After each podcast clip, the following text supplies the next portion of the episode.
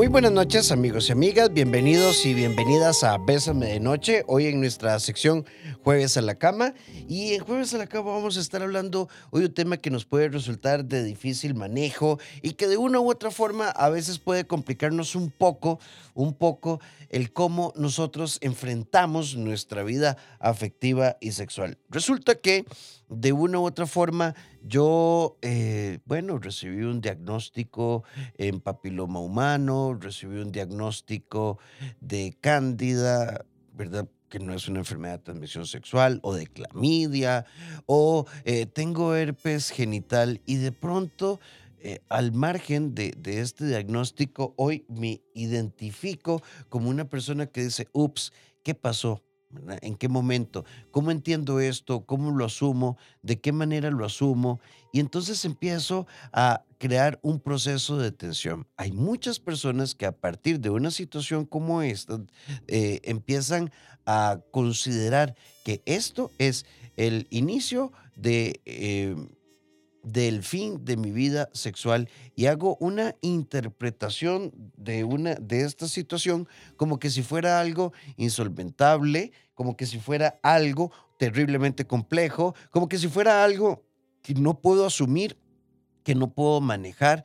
Y claramente, lo, primero que, que quiero dejar claro es que cuando tenemos un diagnóstico de una enfermedad de transmisión sexual, tenemos derecho al susto, y tenemos derecho a la preocupación, pero inmediatamente tenemos que migrar hacia la acción y la ocupación.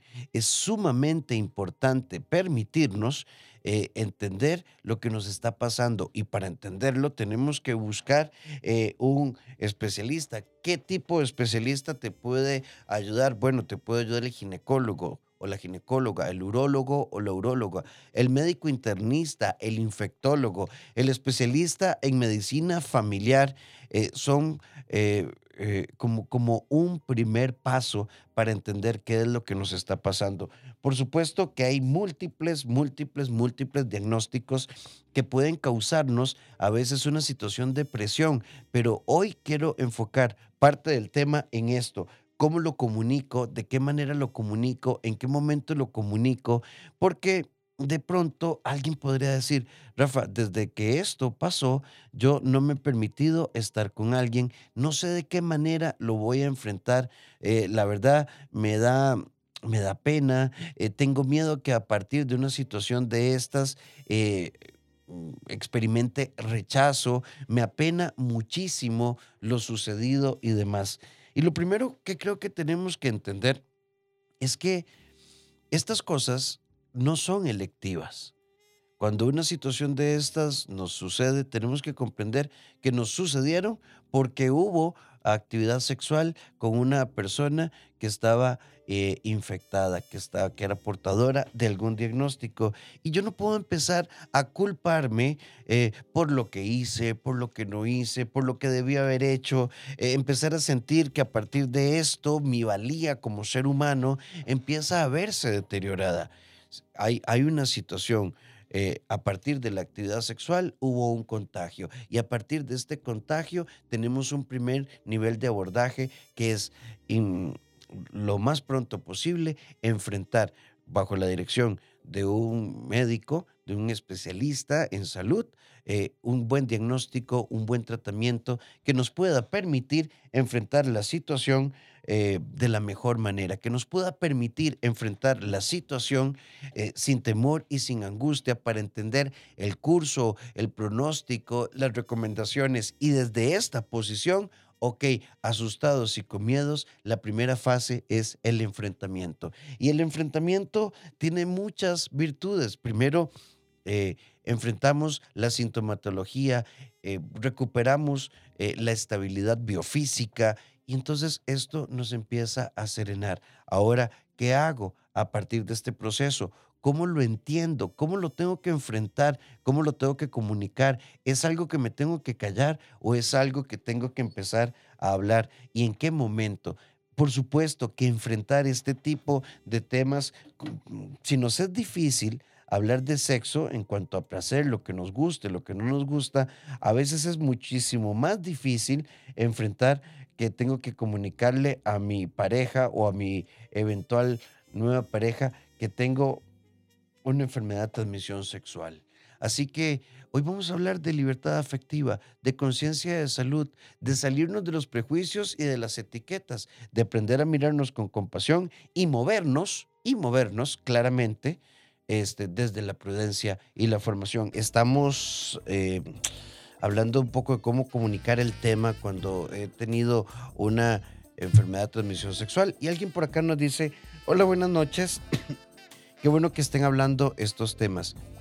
Yo solo he tenido dos parejas sexuales a mis 26 años y una de ellas eh, me contagió de herpes genital. Para mí ha sido muy duro porque esto es algo que aparece de un momento a otro y me ha costado regularlo y me siento muy inhibida em, y poco cómoda cuando esto sucede y desde ahí tengo miedo de contagiar no solo a otra persona, sino que he perdido mucho mi libertad sexual. Es normal. Ahora, el manejo del herpes genital, recordemos que tiene que tener una íntima y estrecha relación con tu médico, pero también el manejo del herpes tiene como particularidad eh, hacer algunos cambios importantes en nuestro estilo de vida, el ciclo de alimentación, la actividad física, el tipo de vida que yo tenga, eh, estilos de vida más estresógenos y demás pueden contribuir a que existan brotes. Y es algo que va a estar ahí eh, de una u otra forma siempre presente. Y esto termina complicando, complicando un poco la historia, pero también el herpes genital adecuadamente monitoreado y tratado, si bien es cierto, va a estar dentro de nosotros, no necesariamente imposibilita la vida sexual. Cuando no hay fases activas se puede tener una vida sexual eh, normal, con cuidado de que no haya lesiones y este tipo de cosas. Hay que hacer un proceso de conciliación interna con esto, con la historia, con lo que sucedió. Esta amiga nos agrega, yo debía haber usado protección, pero en ese momento pensé que nunca me iba a pasar. Y es muy importante y yo creo que eh, este es todo un tema. Cuando empezamos a conocer a alguien o salir con alguien, eh, muy pocas veces nos atrevemos a decir, mira, me encantás, me, eh, por supuesto, quiero acostarme con vos. Eh, ¿Qué te parece si nos hacemos eh, algunos examencitos, el URL, las citologías, el, el SIDA, en fin, otra serie de marcadores para ver cómo está nuestra salud. Uy, qué vergüenza, uy, qué va a pasar, uy, qué va a pensar. No, eso es responsabilidad, eso es autocuidado, responsabilidad efectiva, es responsabilidad biofísica y es sumamente importante poder hablar de esto con claridad. Por aquí nos dicen, saludos, estuve casada 16 años, me fueron, me fueron infiel cuando me di cuenta, me realicé muchos exámenes y apareció que tenía clamidia, fue un impacto, me asusté, me enfurecí, me ha afectado mucho emocionalmente y no sé cómo manejarlo, ya que me siento insegura y porque me da miedo. Bueno, Prontamente también tocaremos el tema de eh, específicos sobre enfermedades de transmisión sexual y alternativas de tratamiento con Roberto Morales, pero esto, esto, tiene, esto se puede tratar, esto se puede manejar, pero también está el otro tema, amiga. Eh, si él ha sido tu único compañero sexual y esto sucedió, ¿cómo lo vamos a enfrentar? La reconstrucción de la confianza, seguiremos o no juntos, si vamos a seguir juntos, cómo hacer este proceso de reconstrucción de pareja, cómo hacer un proceso de perdón, cómo mm, conectar con eh, la dinámica erótica y sensual, no solo por el tema de la infidelidad, sino por el tema de sentirme contagiado. Esto afecta muchísimo en nuestra vida. Y si vamos a seguir juntos, esto no se resuelve solo con jurarnos eh, te lo prometo, esto en serio, eh, la valoración médica de ambos, darnos el tiempo para elaborar el duelo, darnos el tiempo para entender todo el conjunto emocional, asumir que tenemos un proceso de pareja muy complejo, la ruptura de la confianza, elaborar procesos de perdón, elaborar procesos de cambio, recuperar la, estructura de comunicación, recuperar la estructura erótica, recuperar la estructura sensual, recuperar la dinámica en general de la relación, va a tomar tiempo y es algo sobre lo que tienen que trabajar desde la prudencia en caso de seguir juntos. Hay otra muchacha, nos dice, buenas noches. Eh, yo solo tuve una pareja de mis 18 a mis 38 años y eh, salí con displasia por papiloma humano y él me había jurado que solo había estado conmigo. Como tuve que pasar por varios procedimientos y someterme a varios procesos, la culpa no pudo y me había dicho que durante estos 20 años que estuvimos juntos se había acostado con muchas mujeres. Lo terminé. Me duele muchísimo y me toca a mí ahora lidiar con esto. Sigo en tratamientos, no ha sido fácil y siento un odio enorme. Qué fuerte. Y te mandamos un abrazo solidario y gracias por confiar en nosotros y contarnos algo tan íntimo. Después de 20 años, tomaste una decisión y el enfoque tiene que estar en la recuperación emocional, en la recuperación física y darte el tiempo para reelaborar todas estas emociones y sentimientos. Tenemos que recordar que cuando tenemos una crisis no podemos pretender resolverla poco a poco. Hay procedimientos en papiloma humano que requieren diversos niveles de intervención y de ahí que tengamos una estrecha y profunda relación con o la médica tratante con el objetivo de que podamos comprender que aún con papiloma humano puede haber una recuperación de nuestra vida sexual con normalidad, toda vez que tengamos la capacidad de asumir y, sobrellevar los procesos de tratamiento. En la parte emocional, amiga, em, son múltiples duelos y no sé, sería oportuno que consideraras hacer terapia. Hablar de estas cosas no es fácil, pero hay que aprender a resolver. Hay una amiga que nos dice, buenas noches, yo también tengo herpes genital. Se lo conté a la persona con la que estoy saliendo.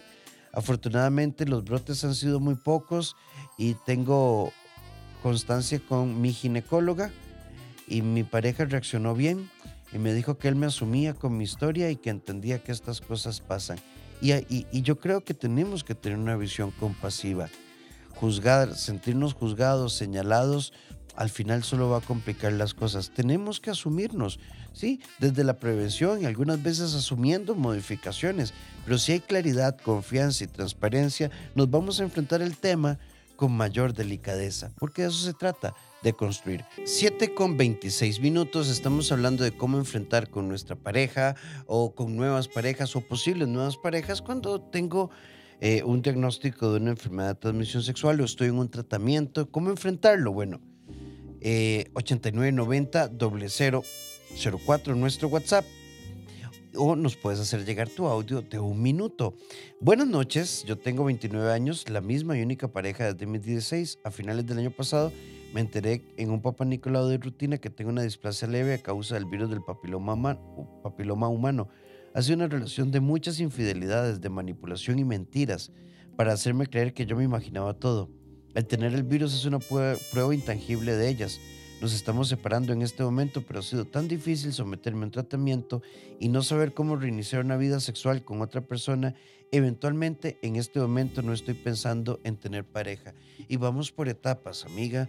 Primero tenemos que enfrentar el, manejo del virus del papiloma humano. Y es muy importante plantear que el virus del papiloma humano como condición no es incapacitante para tener, sostener o mantener una vida sexualmente activa. Simplemente es crear em, conciencia y movernos desde la prevención. Me parece por tu redacción que estás en fase de intervención y durante esta fase de intervención el criterio médico, el criterio de tu doctora, de tu doctor debe pesar para pensar eventualmente en actividad sexual. Pero creo que hay que hacer todo un proceso de reposición psicológica acá. Cuando vos decís, desde mis 16 hasta mis 29, em, estuve en esta situación con infidelidades múltiples, mi pareja me descalificaba, me hacía creer que eran mentiras y ahora me doy cuenta que sí. Bueno, frente a todo esto, ¿verdad? Frente a todo esto, hay que hacer un duelo, hay que hacer un duelo hay que elaborar un proceso de reconstrucción, hay que hacer un replanteamiento de nuestra historia de vida, hay que comprender que necesitamos necesitamos digerir esto. No se trata de tener miedo a lo que sucederá o tener miedo a una eventual pareja, es reconstruir la vida. Y creo que aparte del apoyo médico que estás recibiendo, deberías también darte la oportunidad de considerar apoyo psicológico. Hola, saludos, es increíble. Eh, pero cierto, qué, qué importante es la protección en el campo sexual. Hace un mes y medio di positivo de HIV y aún no sé y creo no saber quién me contagió. Tengo miedo de preguntar porque pueden hacer cuentas y tacharme como persona. Tengo control médico, pero el proceso de aceptación ha sido bastante difícil. Claro, hoy en día, ¿verdad? Los tratamientos retrovirales, la relación con el inmunólogo, con el infectólogo, en tu caso en particular, son fundamentales. Una, una persona portadora de VIH positivo tiene que comprender que necesita darse la oportunidad de asimilar y aprender a manejar esto. Llegará un momento en el que lo vas a aprender a manejar, vas a, a, sobrellevarlo, vas a aprender a hablar esto con tus eventuales parejas y tenemos que reconocer que hasta no estar listos, porque lo que vos hablas de proceso de aceptación es fundamental. Estos procesos de, de aceptación pueden tomar tiempo y esto va a depender de cada persona, de cada circunstancia y no podemos simplemente dejarlo, dejarlo ahí y taparlo o evadirlo porque hay otra persona que nos escribe en la misma línea. Soy portadora de VIH y desde entonces me encerré y nunca más quise volver a estar con nadie. Cuidado, desde la información, desde el acompañamiento médico, desde el curso eh, de mm, del diagnóstico, cómo, cómo se manifiesta, qué, qué, síntomas tengo, la adherencia a tratamiento, posibilitan que nuestra afectividad, nuestra fase interpersonal, nuestra fase sensual, nuestra fase erótica, nuestra actividad sexual puedan sostenerse. No podemos vivir en el mito de que, de que se acabó todo. Claramente, hay prevención, tiene que haber información, tiene que haber regulación, tiene que haber tratamiento, tiene que haber control, pero no podemos leerlo como una sentencia. Incluso a veces creo que la visión coitocentrista también, pensar que sexo es contacto de genitales, cuando tenemos un diagnóstico de estos, nos hace sentir que, se imposibilita. Recordemos que la sexualidad es mucho más amplia y como dice la sexóloga Margarita Murillo, y les recomiendo que la, que, la sigan, tiene información profundamente valiosa. El sexo humano no, no está en la pelvis. Eh, eh, a ver, todo nuestro ser, todo nuestro, el sexo es una experiencia, el sexo es encuentro, el sexo es piel, por supuesto, pero también eh, descentralizarnos de lo coital nos hace sentirnos diferentes y hay que trabajar en los procesos de duelo, aceptación, para reconocer que no somos un diagnóstico, somos seres humanos que tienen que cuidarse y trabajar desde la prevención y punto y no sentenciarnos a un dolor agudo o limitar nuestra vida afectiva y sexual porque no nos hemos permitido hacer un adecuado manejo desde las recomendaciones médicas y psicológicas o sexológicas a partir de la situación que te toca enfrentar.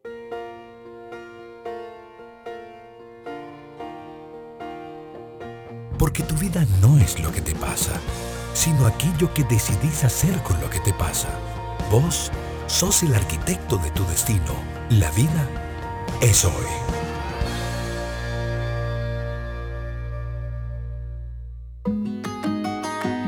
En nuestra sección La vida es hoy quiero plantearles dos cosas importantísimas. La primera de ellas, el amor no se mendiga y si tienes que mendigarlo no es amor. La comprensión y la compasión ante cualquier situación son parte esencial de una experiencia afectiva sana y si te aferras tanto a algo que no puede ser o que no funciona, quiero invitarte para que a las 8 en punto te quedes con nosotros en el Facebook Bésame CR. Hoy tenemos eh, conversación Bésame desde México, la psicóloga Mari Carmen, y vamos a hablar de esto. Por aferrarnos a lo que no es o lo que ya no fue o lo que nos causa dolor, a veces dejamos de ver las cosas buenas que tenemos al frente y es momento de que nos permitamos tener una experiencia radicalmente nueva. Te toca a vos hacer el cambio. Te invito a nuestra conversación Bésame hoy, 20 horas, a las 8 en punto. Bésame CR Facebook. Aceptarnos tal y como somos Disfrutar nuestros cuerpos tanto como nuestra forma de ser hace que seamos capaces de amar con naturalidad. Bésame de noche.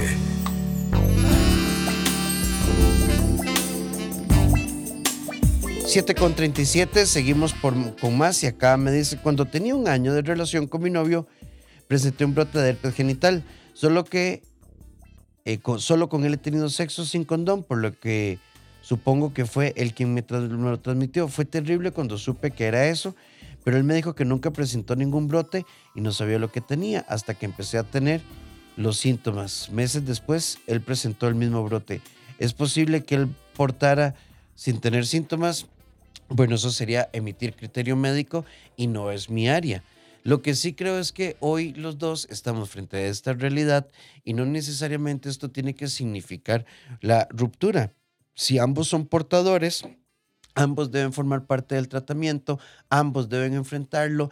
Tenemos que aprender a vivir con el, con el herpes genital y aprender eh, de qué maneras, dependiendo cómo andemos, ambos eh, podemos disfrutar nuestra vida sexual con profunda libertad. Eso es clave, es fundamental. Eh, por acá nos dicen, ¿qué pasa si una persona te rechaza porque tenés una enfermedad de transmisión sexual? Bueno, vamos a partir de este principio. La otra persona puede decirte que no, pero eso no es rechazo. La otra persona te está diciendo, no puedo con esto. Y esto no significa que yo tenga que sentirme rechazado o rechazada o que tenga que sentir que a partir de el criterio de esta persona que me dijo no puedo con esto, em, te haga sentir que no, que no podés. Es, es duro, yo lo sé, pero hacer una lectura de rechazo es sentir que no estamos bien con algo. Y por eso creo que, y les hablaba de la mirada compasiva ante este tipo de situaciones y conciliarnos internamente. Eh, por, ejemplo, los datos de infección de papiloma humano son altísimos, altísimos. Dependiendo de los estudios, hablamos de más del 70% de la población tiene algún tipo, son múltiples cepas. Si hablamos de clamidia, si hablamos de herpes genital. Incluso hoy todavía se sigue viendo temas de sífilis y gonorrea, quizá con menor incidencia y demás, pero eh, a ver, esto no significa que se acabó nuestra vida sexual, significa que ocupamos hacer un proceso de enfrentamiento en tres ejes. Salud, a nivel emocional, que implica conciliarnos internamente y trabajo de transparencia, apertura, comprensión y flexibilidad y adaptabilidad con nuestra pareja. En el 8990 0004 nos dicen, es duro pasar por papiloma humano. Yo hace seis años pasé por un procedimiento de LIP por una lesión con precancerosa hace como año y medio. Vengo presentando verrugas genitales. Es muy penoso, doloroso, muy duro vivir con papiloma humano por supuesto. Y es que las sintomatologías van a ser múltiples, no solo dependiendo del tipo, sino también dependiendo de cada persona.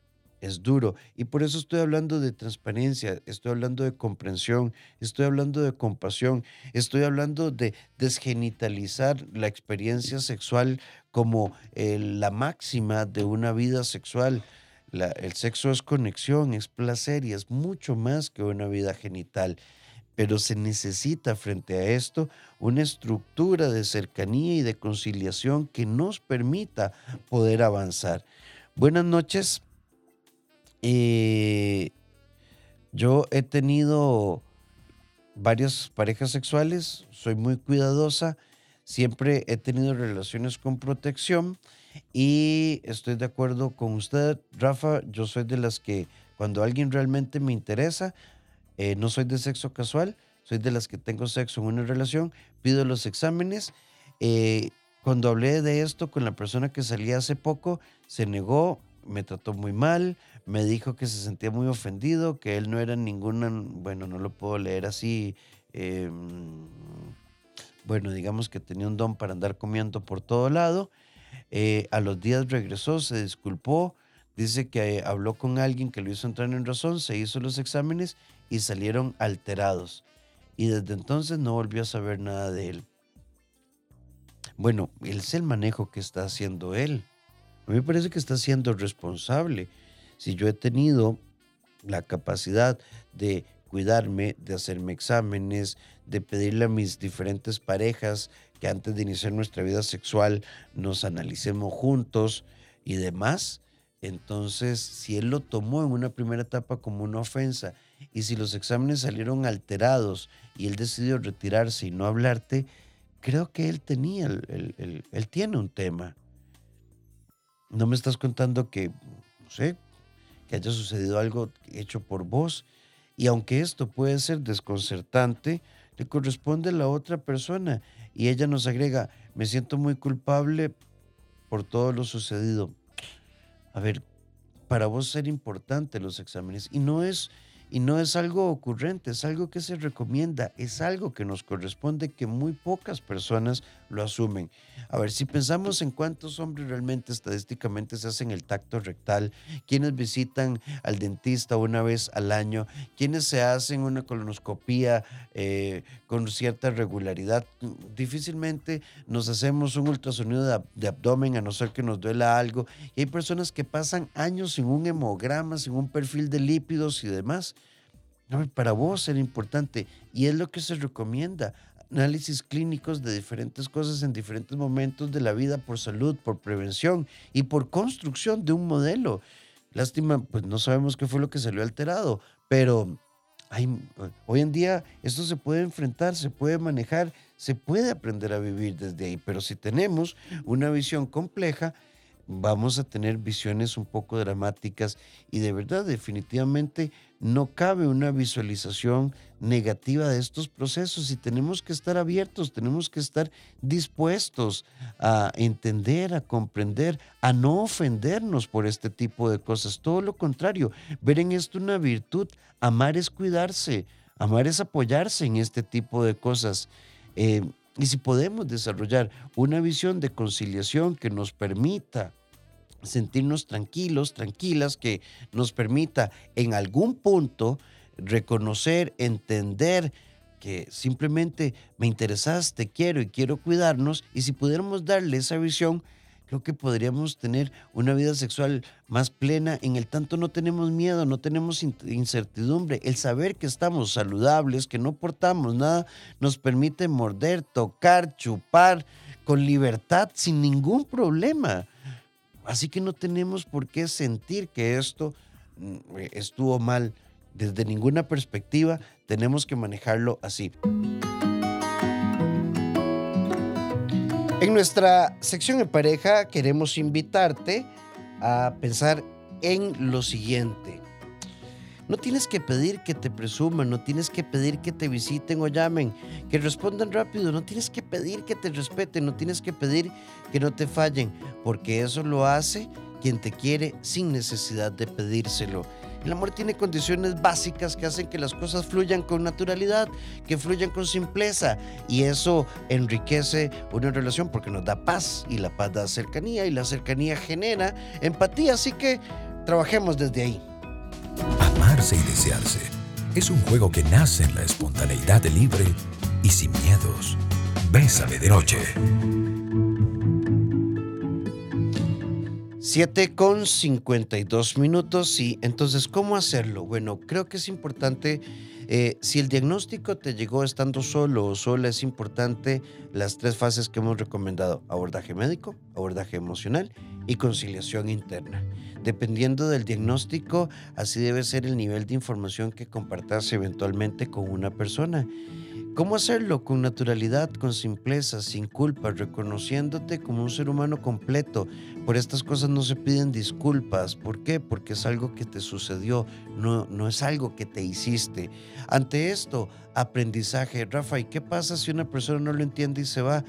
Tocará respetar que se vaya, pero eso no significa que haya algo malo en vos. Esto no significa que vos estés mal. Esto no significa que tu vida afectiva o sexual esté condenada al fracaso o a la frustración por algo que sucedió en un momento o en una etapa de la vida.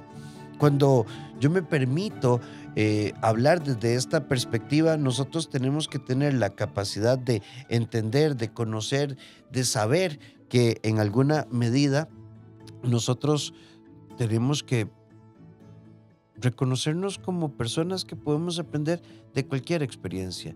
Y esto también te tiene que poner en un enfoque de tu autovalor, de tu autoestima, de tu autoconcepto, de tu autovalía, de tu seguridad interna. Y desde ahí reconocer, reconocerte como un ser humano completo. Eso es fundamental, ¿verdad? Y tenemos que tener muy claro, muy, muy claro, que nosotros estamos, ¿verdad? Estamos aquí para aprender, no para condenarnos, estamos aquí para saber que nosotros eh, tenemos que permitirnos una visión de cercanía, una visión de cercanía a la información, de cercanía a la compasión, de cercanía al tratamiento, de cercanía a lo que nosotros somos, de cercanía a lo que vivimos. De eso se trata la historia. Se trata de ser profundamente compasivos con nosotros. Tenemos que acercarnos al conocimiento, tenemos que acercarnos a la escucha comprensiva, tenemos que acercarnos a una posición objetiva, no una posición crítica o descalificante. Tenemos que acercarnos y de esto se trata, de hablar de lo que sentimos, de expresar nuestros miedos, pero a la vez, si estamos en pareja, buscar soluciones juntos. Porque solo un enfoque hacia las soluciones nos permite recuperar la paz. Y desde ahí nosotros tenemos que tener una visión profundamente sana de este tipo de procesos. Sé que a veces es duro, sé que a veces es complejo, sé que nos asusta, sé que nos abruma y de una u otra forma tenemos que permitirnos ir un poquito más allá del temor, permitirnos ir un poquito más allá de la angustia, permitirnos ir un poquito más allá de la irregularidad de hoy no quiero, mañana sí, eh, hoy me siento culpable, mañana no. Permitámonos hacer un abordaje emocional sano, permitámonos enfrentar esto como parte de nuestra historia de vida, permitámonos entender que estas cosas nos pueden pasar en cualquier momento de la vida y que tenemos que avanzar. Y creo que desde esta perspectiva podemos tener una visión más llevadera, una visión más conciliada, una visión positiva. Y quiero leerles este mensaje. Buenas, eh, mi novia me confesó que tenía herpes genital eh, y cuando estábamos empezando eh, yo decidí quedarme con ella sin ningún problema. No tenía por qué juzgarla porque siempre pensé que si me hubiera pasado a mí me hubiera gustado que me trataran bien. Luego, cuando íbamos a iniciar nuestra vida sexual, ella tenía un brote y nos habíamos puesto de acuerdo para ir a San Carlos y no pudimos hacer nada. Y la pasamos muy bien, nos chineamos mucho, nos cuidamos mucho y disfrutamos mucho esa experiencia. He aprendido a ver la vida diferente a partir de lo que a ella le pasó. Y como dicen ustedes en el programa, hay que ver las cosas desde la compasión. Y qué bonito, qué bonito y dejé este mensaje para el final porque nos parece, me parece un buen cierre. Me parece que este debe ser el enfoque en cualquier situación que nosotros tengamos que enfrentar a lo largo de la vida. De esto se trata la vida, de permitirnos entender, comprender, avanzar y creer que esto no nos tiene por qué agobiar. Son las 7 con 57 minutos y quiero recordarles que siempre nos vamos a encontrar aquí a las 7 en punto, después de Bésame en la tarde, y vamos a eh, tener siempre un espacio de crecimiento personal en todas nuestras secciones. Mañana tenemos un temazo con la psicóloga Meridet Rivera desde México. Vamos a hablar de los tres componentes del amor, intimidad, pasión y compromiso, como para complementar el tema de hoy. Así que sean parte de nuestra experiencia todos los días. Y si, y si ocupas apoyo en la parte emocional, de pareja, eh, en el CEDI estamos para darte una mano en el 2290 1383 o en el WhatsApp 88 81 1304. 7 con 58 minutos, quédense con nosotros a través de Live Bésame CR, porque hoy tenemos por primera vez una invitada súper especial, la psicóloga Mari Carmen desde México, y vamos a hablar de esto. Eh, yo terminé, pero sigo ahí, sigo ahí, sigo ahí, sigo, sigo pensando que fue mi único gran y verdadero amor. Creo que después de esto no lo voy a lograr. Creo que no va a funcionar. A ver, los nuevos comienzos siempre van a necesitar grandes, buenos cierres. Así que quédense con nosotros, Bésame CR Live, porque tenemos el privilegio de estar acompañados de la psicóloga Mari Carmen desde México y sé que van a aprender muchísimo. Nos seguimos escuchando.